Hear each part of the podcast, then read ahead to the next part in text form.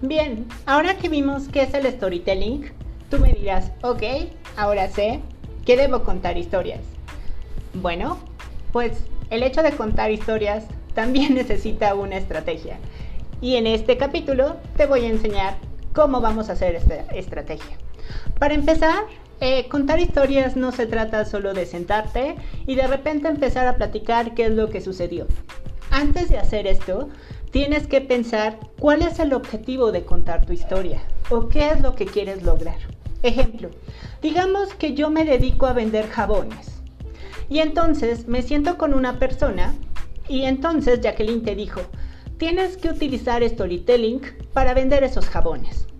Como a mí me dijeron que tenía que usar historias, entonces tal vez lo primero que voy a hacer es, quiero contarte una historia donde una vez fui al supermercado, estaba en una fila súper larga y no podía pagar los jabones que quería comprar.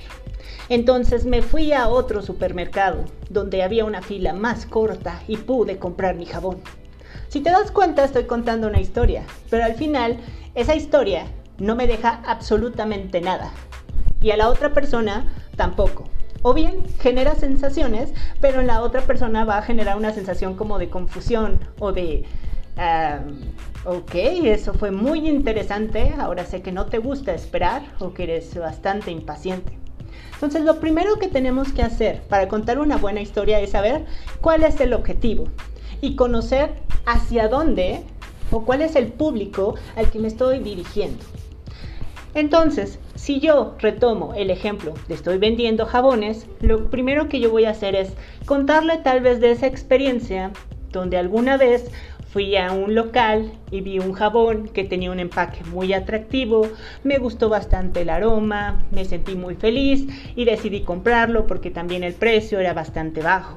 Y al llegar a casa y decidir usarlo, tal vez me llevé un fiasco porque pues no era el jabón que yo esperaba, la expectativa no se cumplió, etc, etc. Entonces ahí ya puedo empezar a trabajar la historia que yo quiero. ¿De acuerdo? Entonces es muy importante que lo primero que yo deba tener en mente es qué quiero lograr con mi historia. Y dos, hacia qué público va, va dirigido.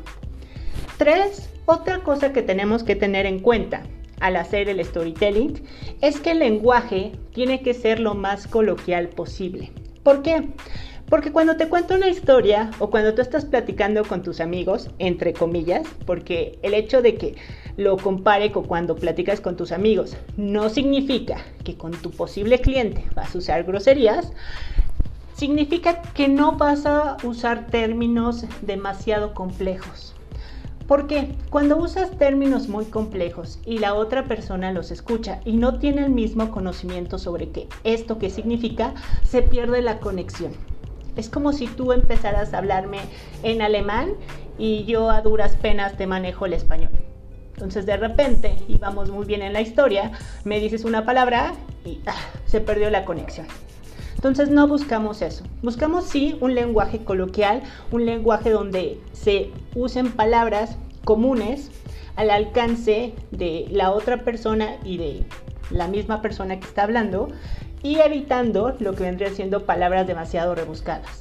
Pero no por eso vamos a usar groserías, vamos a usar otro tipo de, de, pues de frases, ¿no? Que no, vienen, que no vienen al caso. Entonces, usa un lenguaje cercano, natural, coloquial, que es la alternativa que nos acerca más.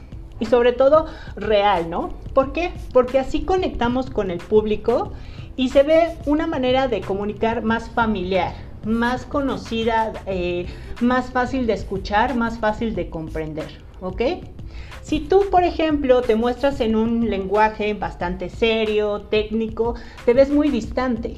¿Y qué busca el storytelling? Pues no busca que, estés distante, para eso te puedes aventar un speech normal de ventas, ¿no? Lo que busca es este eh, interés, esta atracción, esta unión. Cuando tú hablas de manera técnica, se provoca totalmente la pérdida del interés del público al que le estás hablando. Además de que no se genera tampoco ningún eh, compromiso de atraer a lo que tú estás hablando. ¿Vale? Entonces es, muy importante esta, esta parte, ¿no? Ahora, ya que hemos cuidado esto, em, tienes que contar una historia eh, que hable sobre, sobre ti y mostrar tus emociones. Una historia real de un suceso que has vivido tú, que le vas a compartir y que va dirigido al objetivo que tú quieres. ¿Vale? Esa es la mejor manera en la que puedes empezar. Cuando tú tienes la, atención de esta persona, es más sencillo que entonces la conexión y esta empatía empiece a surgir. ¿Por qué? Algo que tú nunca debes olvidar en el tema de ventas es que también estás hablando con un ser humano. La persona que está del otro lado es un ser humano que también tiene emociones. Y tú al contar historias se las estás provocando también. Entonces úsalo de manera positiva. Y por último, que esa historia tenga un final feliz. ¿Por qué? Porque a todos nos encantan los finales felices. Y además eso ayuda muchísimo a que tu marca, a que tu producto lo vean de manera positiva.